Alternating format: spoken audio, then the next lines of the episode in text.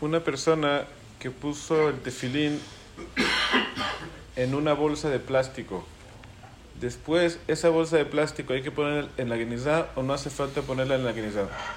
Entonces dice el Shuharuch que uno que tiene una bolsa o un estuche que lo preparó para poner tefilín y puso una vez el tefilín ahí, ya ese estuche tiene que duchar y aunque después ya no lo quiere usar, no lo puede usar para ninguna otra cosa y lo tiene que poner en la guinizá por cuanto que se considera tashmishek duchar.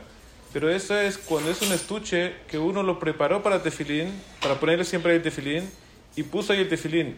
Pero si es una bolsa de plástico, que él su pensamiento cuál es, no es usarlo para siempre con el tefilín, sino solamente por una vez, y al momento que él puso el tefilín, puso la condición, mira, es solamente para poner el tefilín una vez, o dos, o cinco veces, entonces si es así, después cuando ya no lo utiliza para el tefilín, lo puede utilizar para otra cosa, o puede botar a la basura. ¿Por qué?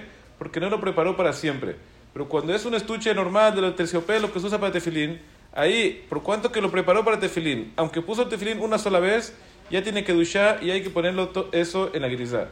Ahora, esta es la dejada de forma general, pero una persona que no hizo ningún pensamiento, puso el tefilín en una bolsa de plástico y no pensó nada, ahí nosotros asumimos que su pensamiento cuál es, no es para dejarlo para siempre. Y seguro él pensaba ponerlo un tiempo y después ponerlo en la basura. Entonces, es así, va a estar permitido. ¿Por qué? Porque asumimos que su pensamiento no es para siempre para, usarlo y por cuanto que no es algo especial para tefilín y también su pensamiento no era para siempre, se puede después botar a la basura o usarlo para otras cosas.